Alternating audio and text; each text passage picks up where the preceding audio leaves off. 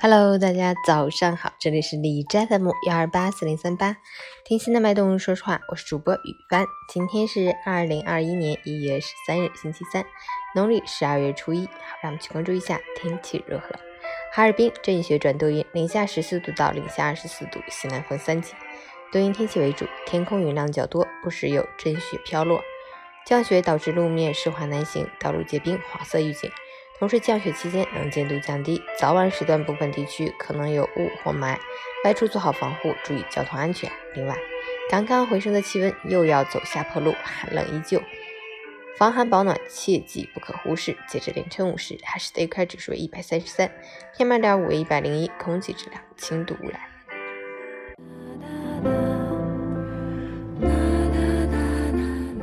每文分享。免疫力是身体最强的神医，是战胜疾病的关键。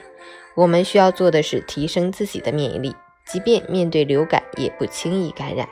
有九类人免疫力最差：第一，交际圈子太狭窄；第二，平日欠下睡眠债；第三，凡事老往坏处想；第四，有话憋在肚子里；第五，顶着重压过日子；第六，外出常以车代步；第七，朋友是个大烟鬼。第八，过分依赖抗生素。第九，不易被逗笑。